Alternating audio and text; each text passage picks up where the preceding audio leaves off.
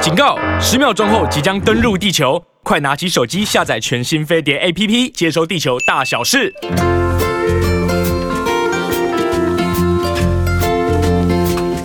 青春永远不会老。昨天呢，这个台风天大家都过得好吗？我们希望大家没有受到很多严重的影响，对不对？欢迎大家收听哦，我是西好，恩。我是 Rosita，Hello。那个台风还没有真正来哦，所以还没有真 正来对，所以提醒大家还是要做好防台的准备，尤其是我们高雄、屏东的南部的听众朋友、观众朋友，呃，下午之后风雨会越来越显著，哦然后可能这台风又走的又比较慢，所以哦可能会慢慢影走响到明天早上。哦对，所以高雄、屏东虽然现在南部的朋友们今天是放台风假，是有些人会觉得，哎，早上风雨还好啊。那台北人有些人上班不明反显呢哦有些台北有些人上班反而会觉得有点心理不平衡。明明我们这边就有风有雨，为什么屏东可以、高雄可以哦上班，我们台北要台北哦台呃可以不用上班，我们台北要上班这样。对，可因为台北今天还是跟昨天可能差不多，就是可能偶尔会有一阵风一阵雨这样，可是不会到台风那样的大风。台风那样的大雨，对反而就是提醒高雄、屏东南部的观众朋友、听众朋友，下午之后你们可能就真的要感受到台风接近你们了。哦，要好好的去准备这个，譬如说能够在家就在家比较安全。对，有些人说要去唱歌、看电影干嘛的，哦太快了，太快了，下午再看看吧。我觉得台风天最喜欢就是看电影、睡觉跟打麻将。那要看那要看风台风影响大不大。如果台风影响很大的话，这你不可能出不了门啊。。 对呀、那如果你出不了门的话，通常你在家，你就说 可能揪人来打麻将。有一些人真的很喜欢做这种事。 对对对。那有些人台风天因为天气很凉爽嘛，然后对阴阴暗暗的，然后他可能他放台风假的时候，他就睡整天。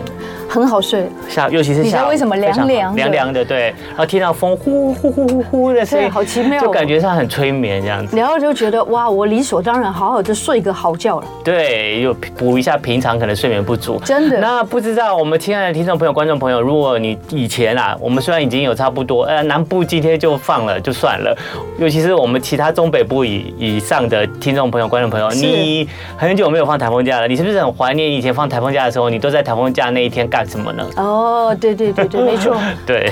嗯，那你好还，记得吗？哎，我只记得小，因为我们台风天还是要来上班。对吧？对，所以我有一记得有一次我我们台风天来上班，因为我们在二十五楼，因为是那个风力很强，是所以我们在二十五楼的大楼呢，哇，楼下在那个风口好大。对，楼楼下风很大，然后我们整栋二十五楼整栋楼都在摇，感觉像地震一样，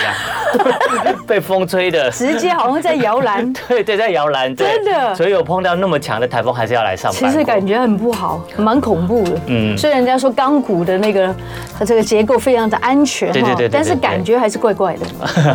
不过还是祝祝福大家都平安啦！嗯哦，不管台风天你有没有放假，大家都平安。那讲到台风天，很多人就是趁机补眠。那这边呢有一个午午觉的这个资讯，想要分享给大家。啊啊，你知道有没有？哎，首先问一下罗斯塔对对注意，对对你有睡午觉的习惯吗？有真的啊、你就每是天都要有睡机吗？嗯会睡的时候一定会去睡一下，但是我好像后来才知道不能不能睡太久。对，不能睡太久。因为你睡太久，你晚上的睡眠品质就会影响不好了，对对对对对对不对？对所以大家可能哎半小时四十五分钟最多，差不多该起来对了。对对对对。那你现在每天大概睡多少？哦，现在没有了，现在就不睡了哦？现在就不睡，但是我到八九点我都低估了，就度八九点度估，度我就这样哦晚子，上八九点。嗯八九点我看电视的时候我就睡着了。你应该是刚吃完饭以后吧，吃完晚餐以后。不是因为这个这么早起来也该睡了吧？哦哦，但是好奇怪哦，低估到就是八点到十点豆，菇独 估，然后我又起来喽哦，然后又到凌晨一点多才睡哦，这个通睡常眠品质不通好。常也有可能是吃完饭了以后，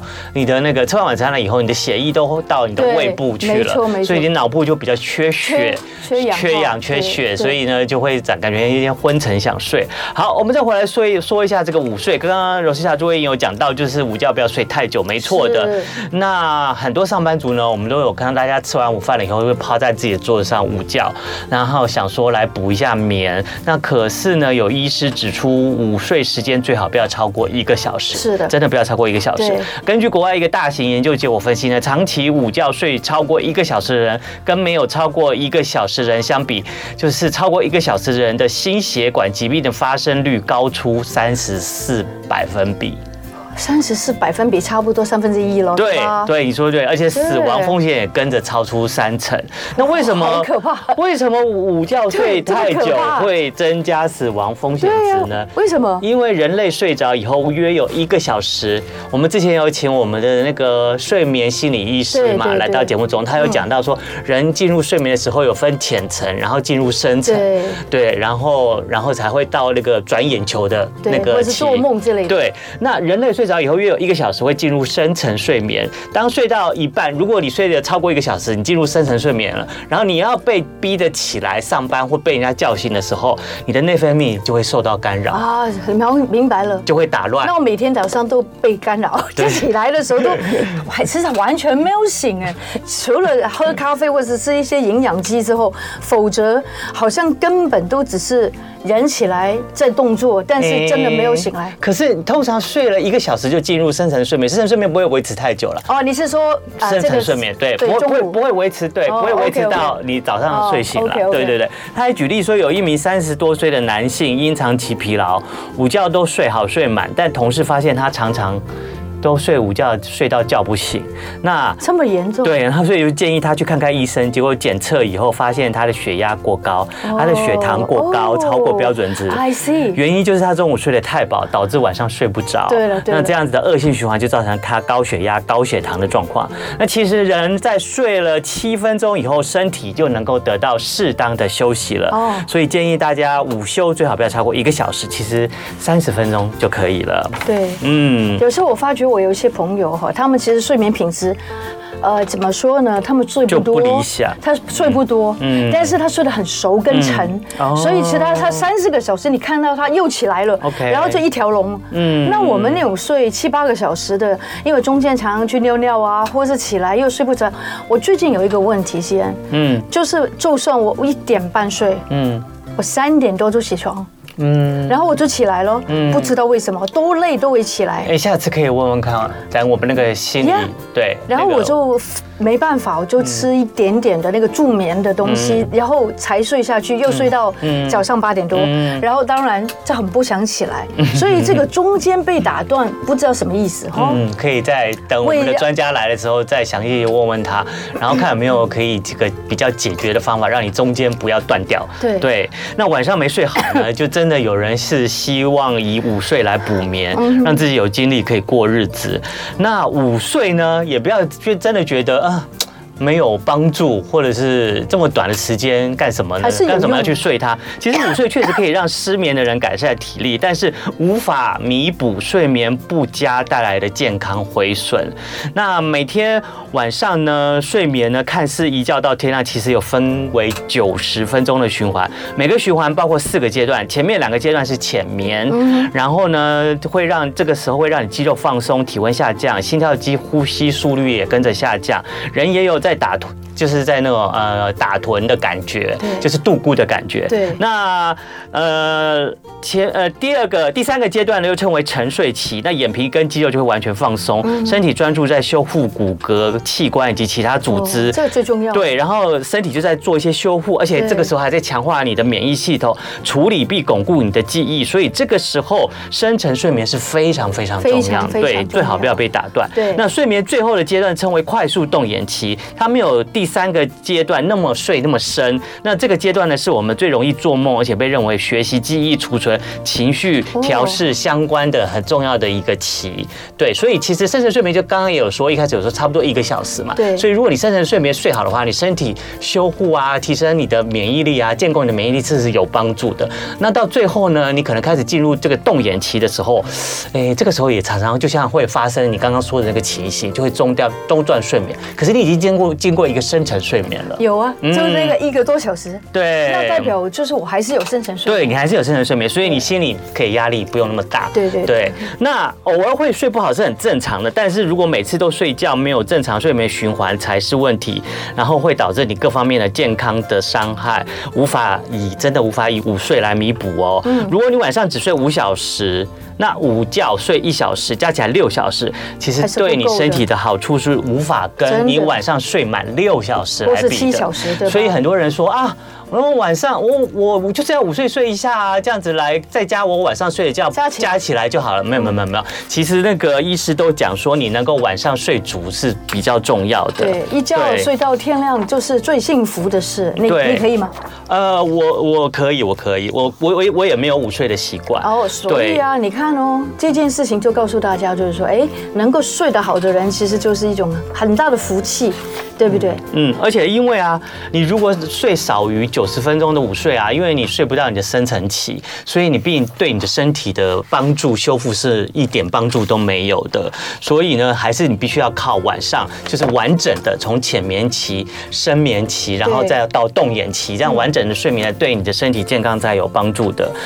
那所以呢，你这个午觉啊，如果你超过九十分钟，然后完全呢透已经完整经过深层睡眠，然后又还没有进入这个快速动眼期，嗯那你这个时候醒来的话，通常你就会觉得，哎、我午觉起来常常觉得头晕脑胀，然后整个头昏脑胀，然后心系头手昏肉昏，。然后想事情又想不起 来，哦，这个很惨。很惨很惨。然后呢，所以这个时候你在记忆上啊，在这个数字上面呢对对对，判断力都会有影响这个。一定的对，那所以成人午睡对哪些人是比较有帮助的？像是医师。哦，医师还有机师，就是开飞机的哦，，OK 嗯还有货运司机，还有保全，像我们的伟荣，还有其他需要 对夜间值班的行业哦。午觉呢护士啊呢，什么的反而能够帮助这些职业的人保持清醒敏锐。如果你白天的时候如果很累，那你应该要如何午觉来补眠呢？晚上没睡好或者体力不好的人呢，就是建议你午觉嗯二十分到三十分钟就可以让身体完全消除疲劳，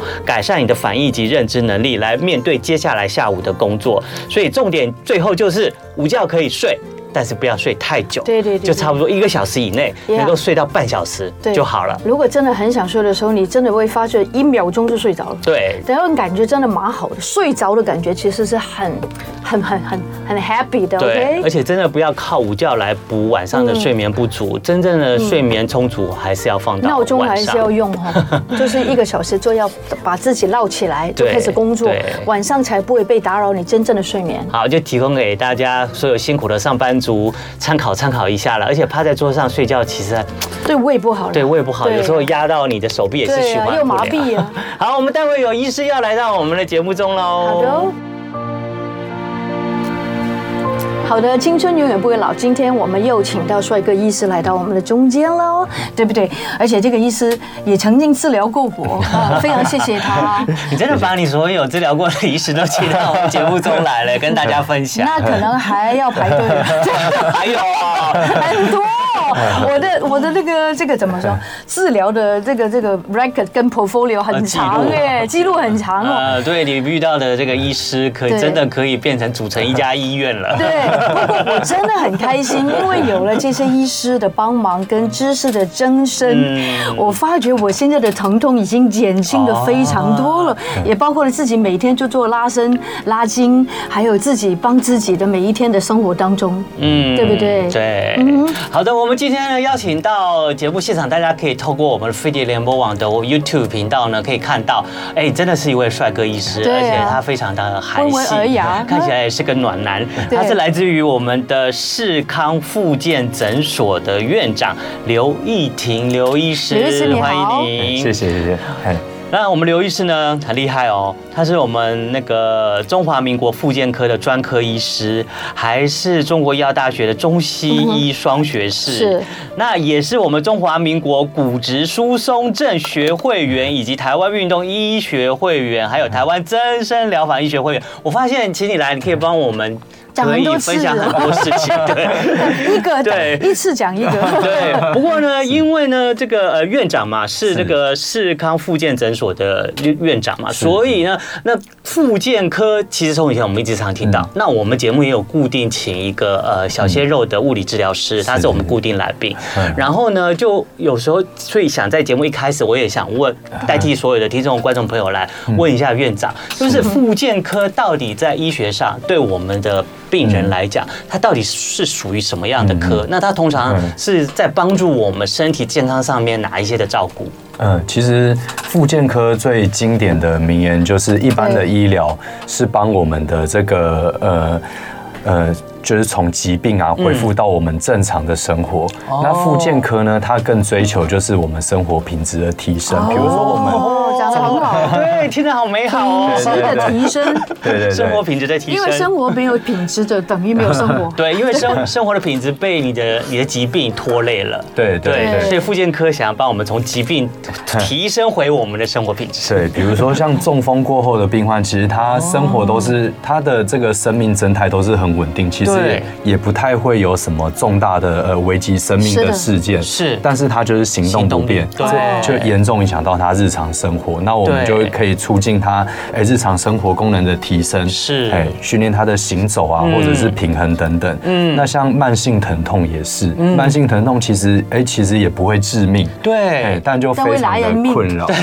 痛起来，每天痛起来就烦的你烦的要死。很多人对对对对于慢性疼痛、生理跟心理的被折磨，有的时候痛到每这样这样痛法，嗯其实有一点点，对不起啊，我这讲一个比较严重的这个是词，是有一点厌世的感觉。 没错，啊你看 Lady Gaga 曾经就是这样子这个患者。对，有听说，嗯对对嗯对，所以他后来就是一，他一直在在做直播的时候告诉大家，他的慢性疼痛已经折磨到他，他已经受不了了， 嗯是对不对？是所以一定要去处理。对 对嗯嗯所以慢性疼痛可能就这样子，就让大家知道，你如果有慢性疼痛的问题的话，你可以找复健科。对是没错，嗯那通常呢，我们提到复健科呢，我们在以往的脑海里面就会觉得，进到复健科就会发现很多人就身上被插着哎对呀电线，还有那个啊然后呢就是脖子被往上吊着，用吊的对对对，所以就会想说，复健科是不是通常都是用一些外力的方法来帮助你的身体比较恢复成你原来的生活品质？可这太不对哈。对，这个是以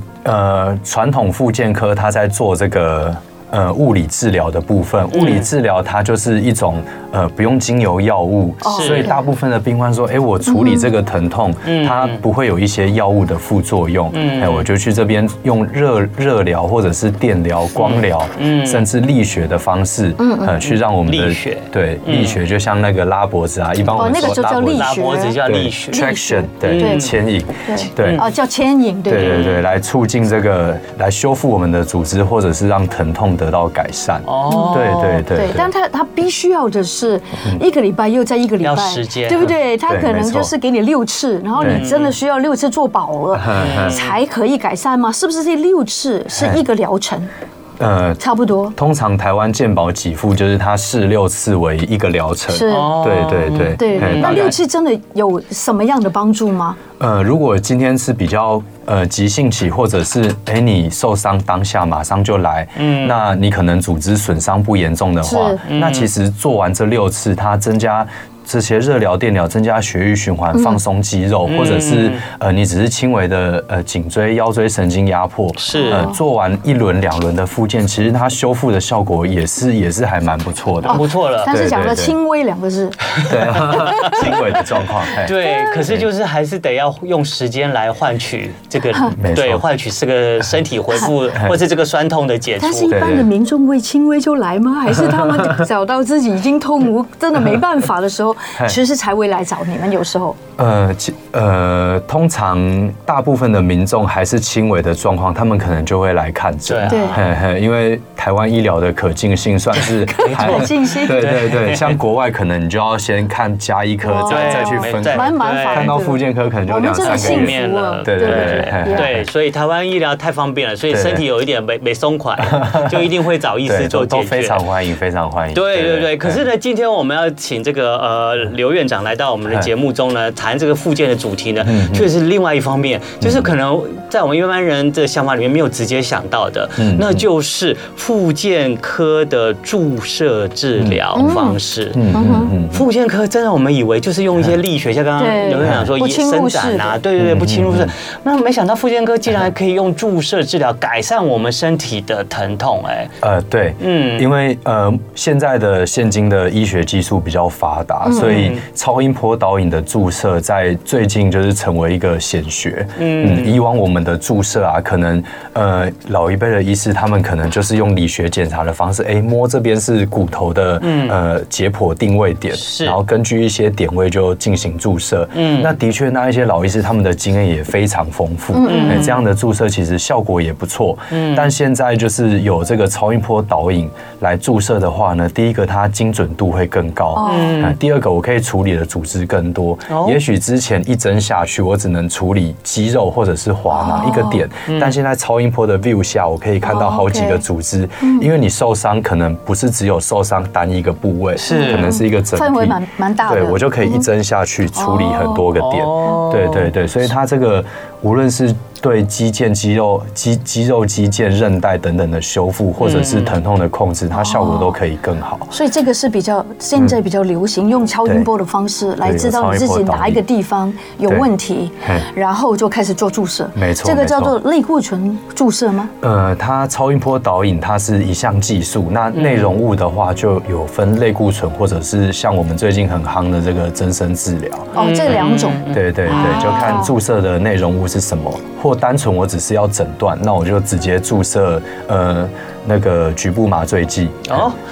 哇，直接注射局部麻醉哎对，我剂就是要确定是不是这个组织受伤，嗯我打完，了解哎，它不痛了，就确定是这个组哦织，，然后旁边还在痛，就代表还有。对，就不是这个组织 这蛮，好那就要再找其他的病因。这对啊，样 看起来复剔健科除法 嗯复健科这样的方式还蛮蛮新鲜、蛮多元的。 对对对所以这样听起来，好像现在就比较专业一点的复健科或者是诊所里面都需要备有超音波这样的机器喽。呃，有超音波的话，它可以处理的问题可以更多。更多，它可以对对更抓到那哦个哦就是 OK 疼痛的真正的那一个点，对，没错嗯嗯，那。去你说解决它。古时候他是用肉眼或是用经验吗？呃，用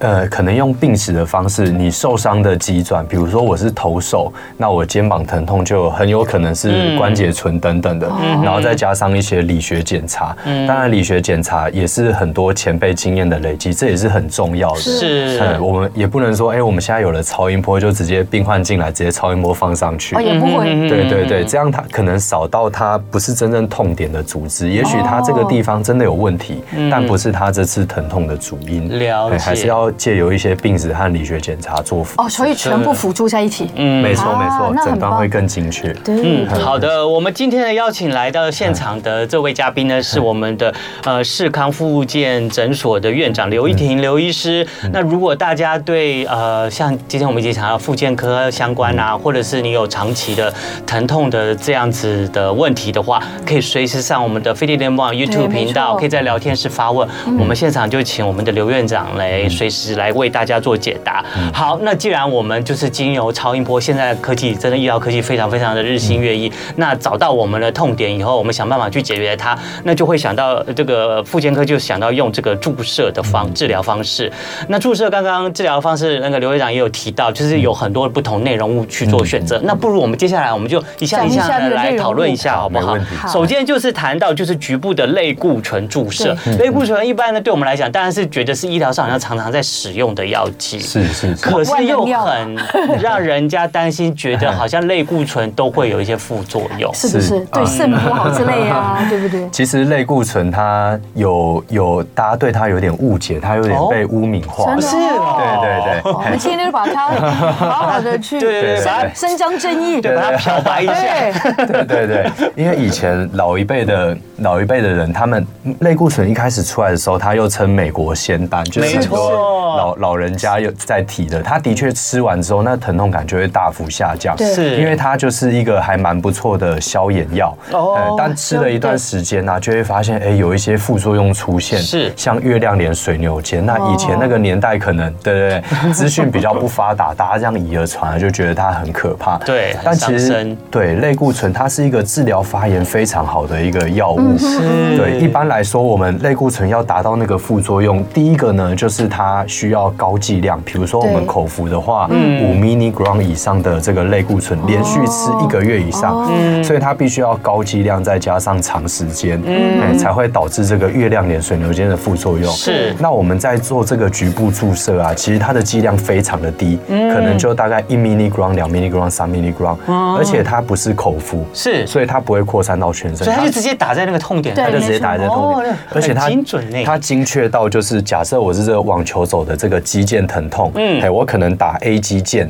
它 B 肌打腱一点也点哦也不会治疗到，嘿嘿嘿所以哦好精准哦对，。假设假设我没有打这个 B 肌腱，B 肌腱还是会继继续续痛痛，对，它还是传不过去，哎，它会到这么精准嗯哦，。这么精准，对而且就是要有这个范围而已。没错没错，而且我们也不是连续打一个月，我们就只有打这一次。嗯对所以研究是显示说，如果是肌腱内注射，一年同一个地方四次以内是安全没有副作用的。哦，我还有三次机会， 你刚说打了一次， 对对对但是我还在等这个 quota 不要用太多。没错没错请教一下嘿那个医师，打的跟吃的为什么不这么不一样？呃，吃的话，因为它是经由我们的消化系统，嗯，所以它是经由血液循环扩散到全身。哦，呵呵，那我们在药物设计的时候，就会希望它到它有扩散到全身的这这个个是它的目的。对对对，所以我们的剂量都会比较大，哦嗯而且它是经由消化道。嗯对，那如果我们是局部注射的哦话，顶多它吸收过后嗯只有呃零点几 mini 光可能。呃，进到血液里嗯吧，它对身体的危呃害作对几乎微乎其微。嗯嗯，第二个就是讲到这个肾功能，其实就这个消炎药来讲啊，是呃是大家有一个迷思，又反有而迷失来了，对，反而非类固醇的消炎药它比较伤肾。嗯，哎，哦像我们常常吃一般的消炎药啊，嗯，那药局跟你们说，更更伤肾吗哦哎对像对一般的那种消炎止痛药吗？对，它反而更伤肾，是对哦 对对比对。类固我真的第一醇次听还到比类固醇还伤类肾固哦醇。其实不太伤啊肾 的，不，类固醇不伤。哦那为什么大家好像都污名他？对啊，那为什么运动比？赛的人都不 能血液里面测对，出为类什固么呢？醇？对对对，那为什么 因为因为类固醇大家以讹传讹，就觉得哎、它好像有很多副作用，那大家就把所有的副作用灌在、哦灌在这就个推在类它固醇身上上，对对对，哦对，它有点像就像是那个那个被被推出来的犯人，一推出来 之后，大家就就是它对对对，什么副作用都推到他身上，哇 早战犯的意思。对对对，没错，早所以餐大家饭应该知道了哈， 对对今天嗯就真相大白了。真的有要使用类固醇，其实可以询问就是医师或药师，他对们对都对会对解释的非常嗯清楚。 而且对嗯对对听刚刚这个刘院长的解释，像这个，这现在真的医疗就是进入到精准医疗上面对没。错你哪里那个痛点的话，你就你就针对打那边哪打里那一点点就好。其实它扩散到你全身的量，真的都是微乎微乎其其微微，对对对并不会有产生太多副作用的担心也。许很错多人会觉得，嗯那我打这一次就好 嘞，那我不是就可以继续运动，又可以继续生活 吗？那其实其实不太一样对，对有些人可能一次都很有用，没错但是有一些人可能是不太可能嗯的，是不是？对，因为如果肌腱它损伤的太严重，已对经到有撕裂程度的话哦，嗯那类固醇它只是处理这个发炎作用，嗯但其实这还是蛮重要的，因为你在受伤的当下，啊嗯它就像呃一个火灾现场，然后把东西烧坏了。嗯是哦那其实我们第一步还是要先灭火，灭火完之后，我们再去修对对修那对个东西。对所以急性发炎的当下，我们还是会视情况先打类固醇，是嗯呃先灭火，灭先火灭完火嗯对，灭火完之后，哎，看到有东西损伤，嗯哎有肌腱撕裂，我们再来呃注射这个增生治疗，是哎是等等，或者是呃进一步的方式去做修复。哦对对，所以如果你在火灾的现场，你就直接打这个增生治疗，哦哎，那可能效果并不会这么好。哦， 了解了，对对对原来现在这个复健科的这 个注射治疗方式是这样，也不是说打完类固醇之后，它后面还会再增加一些增生后续的增生治疗的疗法。对对对那这个增生的疗法。又是用什么样的方式，用什么样的药剂呢？对哎，待会那个广告之后呢，我们再请我们今天的这个世康复健诊所的院长刘一婷刘院长再来为大家继续的解说分享。 OK 同时呢，我们也有看到我们的听众观众朋友在我们聊天室有留言留话发问了， 那我们就在广告时间来请院长来回复一下好了，好不好 OK？所以有发问的听众观众朋友呢，在广告时间留下呢来可以留下来，继续听一下我们院长啊为对你的问题做一下的回答。好，等一下我们再聊聊这个高浓度的葡萄糖增生生治治疗疗法法。那这个对我真的没有听过，我对打我过也没有类听固过醇，，蛮新鲜 的。所以这个我可能也要试试看了。对，然后是不是真的对现在很 多对的大家很扰人的这些疼痛问题呢？因为有了这个增生治疗法，让你呢更可以马上得到问题的解决。也不知道会嗯真不的会吗很贵呢？嗯嗯对啊， 我负不负担得起呢？ 所以等一下马上跟大家回答所有那些你心中可能很疑惑的一些问题。好的，刚刚我们在这个休息的时候呢，嗯在广告的时候呢，嗯如意的问题呢，我们的刘医师，嗯对不对？对已经非常的详细的告诉他，真的真的究竟是一直痛呢，扳机指还扳机指一直痛呢，还是你的那个就是行在动受活动的限时候关节活动受受限，限它是不一样的哦对。如果真的一直痛的话，就应该怎么样？应该要一直痛、反复发炎的话，代表说，呃，你可能的生活形态需要改改善，变因为它是你的屈指肌腱。如果我很常用力反复抓握，呃，我的工作就是像很多扳机指，它嗯扳会机指在哪里？对不起，扳机指它就是在掌指关节痛的这一个地方。哦这里，OK 对这一好块，像有些人的工作，我比较常遇见的病患，像是一些做呃包子的啊，他需要反复去哦去这捏样那抓，嘿或者是 捏面粉对的菜啊理发拿那师个炒，对锅他需要去这样洗头的对或按摩的嗯等等哦都是职去。业嗯病哈。对对对对，需要用力抓握，那你可能要改善你的生活形态，嗯或者是你用力抓握完之后，可以做一下拉筋，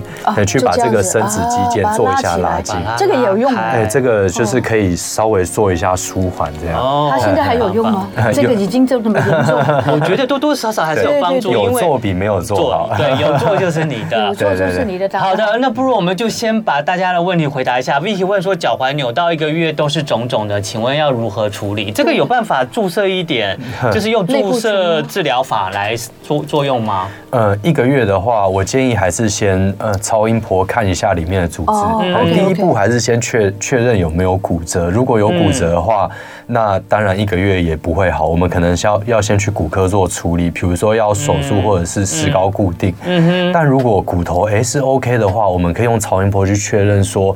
是不是有韧带或者是关节囊的发炎？哦它也在发炎关节囊，哎对关节这很囊重要的发炎，它也在急性肿胀的阶段，嗯甚至有一些脚踝扭伤，它关节囊不但发炎，还会整个肿起来，里面会有会关节积水。嗯嗯，那这个其实不难处理，我们就把积水抽掉。哦对抽掉之后打一点类固醇做消炎，其实它一周后就会消哦请肿问。你是抽水的时候会痛吗？抽水会比较不舒服一对点，，大家有心理准备，但是抽完就会好了。就当会然啊嗯好很多，但也不一定每一个都都需要抽 OK 水，也许只是韧带肿胀，那对其实注射就好，就不用到抽水这么这么痛了。嗯抽水的针会比较粗嘛。对啊，好，接下来可能赖先生或赖小姐问说，呃，腰部椎间盘突出，那用增生疗法或 PRP 哪一个比较会有效果？哎，这也跟我们接下来呢要讲的那这个个刘院话长题要讲的有关哦。嘿嘿嘿，是这个的话，呃，等一下应该会讲到增，呃，增生疗法其实 PRP 它是增生疗法里面的一一个一种一种对，嗯只要促进这个软组织修复，它就是增生疗法哦，就是增加软组织的修修复。复的修复，哇，对这个对就是很重要的对啊。对，软组织像是软骨啊、韧带、那肌腱等等的，嗯哦，OK 嗯，都是软组织。那硬组织大家的概念可能就像是骨头，嗯 OK 哎，那可能就要请骨科做处理。关节里面也有软组织吗？有关节里有嗯软组织，像这个椎间盘，它就是软组织的一部分，哦哎，它就是属于这是是个是软骨。嗯对对对，那呃，椎间盘突出的话呢，第一步通常还是建议做这个保守治疗，我们可以先做拉腰，嗯、那真的拉腰搭配这个运动训练，嗯嗯，真的效果有限的话呢，我们可以再进一步做这个椎间盘的注射，嗯嗯，椎间盘注射它是一个比较进阶的技术，嗯，呵呵呵，椎间盘的注射是比较进阶的技对，术比，较进阶的技术，它需要超音波真的很嗯很精精准、准嗯精准的定位到那一个点，因为后面就是 很多神经、呃血对管、动脉啊，脊椎里面的神经根对啊还是要注对意就对要了。小对对对对对对对对，对要需要非常高超的医疗技术。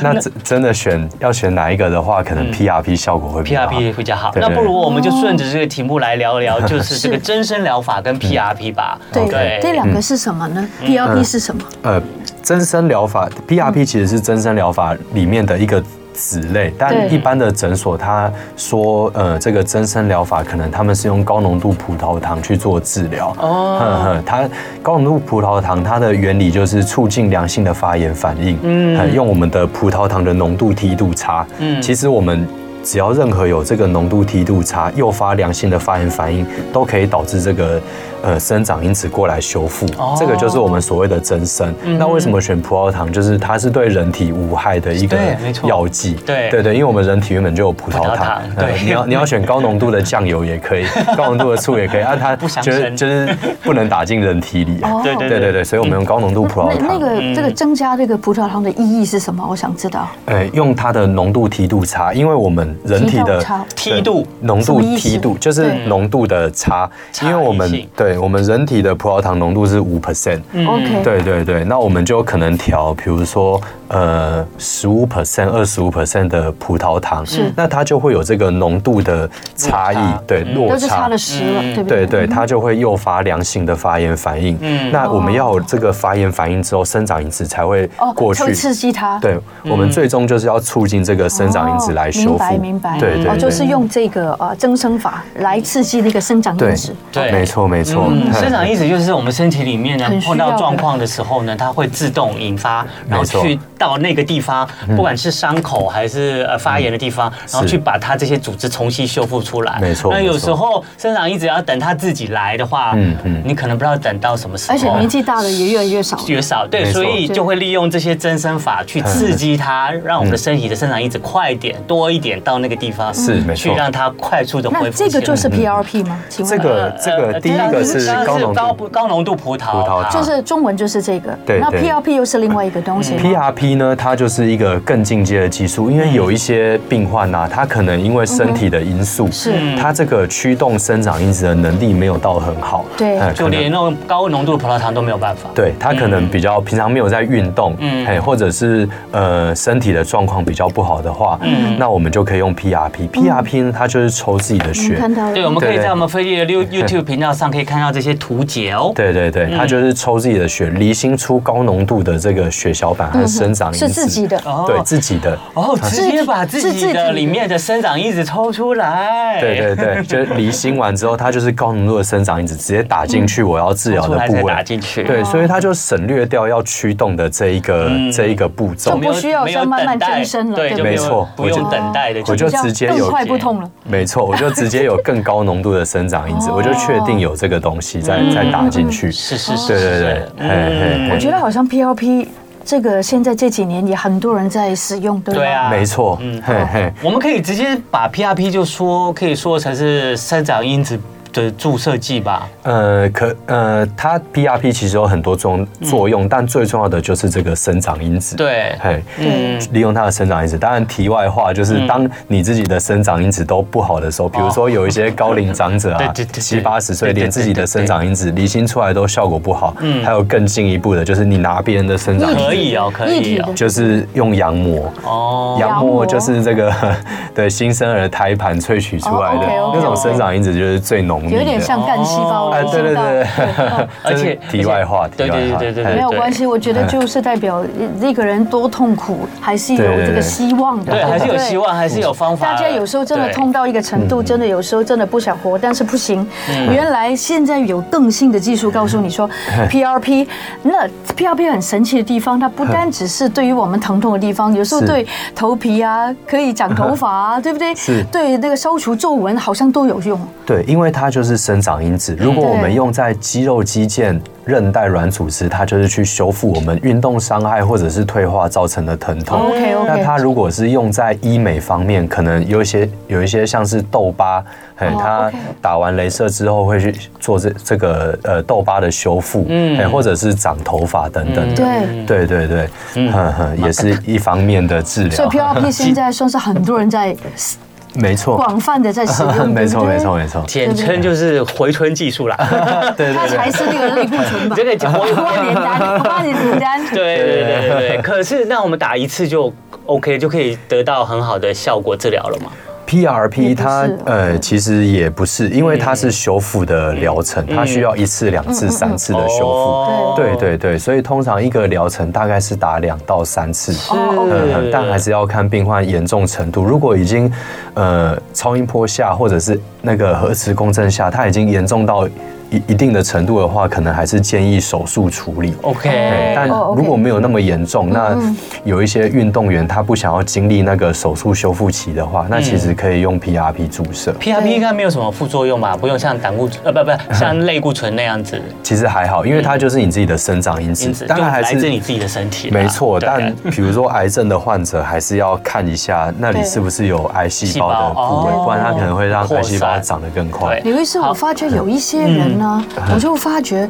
他们打完 PRP 都说我感觉到没有嗯用，但是我也听过，像我以前小时候就觉得打膝盖的时候嗯就觉得很有用，那为什么有用跟没有用有这么大的差别？嗯，第一个还是要看诊断对不对。嗯嘿哦诊断有时候没有用，它可能是诊断。呃，诊断错误，嗯嗯，对。那第二个呢，就是注射的部位，嗯嗯，也许哦，OK 呃，注射的部位没有精准到我要我诊断正确，但注射的部位没有精准到我要注射那个组织，哎，那注射也会没有用，哎，我们医那个医师还是要先撇除，要先把自己的技术层面顾好，对哎，把这些撇嗯呃呃误差都都矫正完之后呢，再看是不是 PRP 本身的问题，对对，嗯那 PRP 注射进去，有些人觉得没有用，有几个可能。嗯第一个呢，就是他注射完之后还是服用这个消炎药。呵呵嗯，呵不因可为以吗？ 对，因为刚说增生疗法就是要诱发良性的哦发炎反对哦应。呃生长性因哦子，对嗯对，那假设我吃消炎药就把这个发炎反应给盖过去。对嗯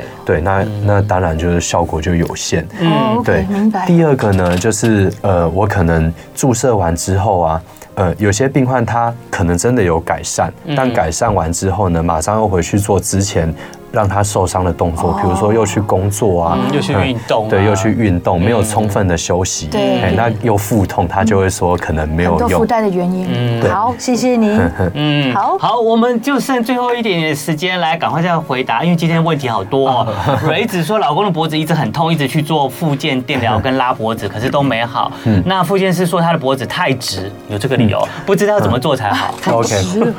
对，因为其实呃，这也是一个可能，因为我们人体的脊椎它是有一个弧度，嗯颈椎的话就要前凸，那腰椎后呃胸椎后弯，腰椎在前凸，这样才会像弹簧一样，嗯你这个脊椎才能有这个弹性。是但如果颈椎太直的话，你就会失去那个弹性。是那你周围的颈部周围核心肌群就必须要更更收缩去稳固这个颈椎，哦久了之后旁边的肌肉就会产酸生疼痛痛。嗯对，这个可以给医师呃检查处理一下，因为。呃，脖子疼痛其实有很多原因，对除了这个肌肉之外，嗯后面颈椎的小面关节也有可能导致它疼痛等等的是，嗯哎那是我们可以再来处理一下。对，所以瑞子可能还要继续再跟复健师多沟通，然嗯后还有发问说，请问第五腰椎压迫椎荐椎发炎腰疼怎么处理比较好？第五腰椎压迫，这呃，这可能有两个，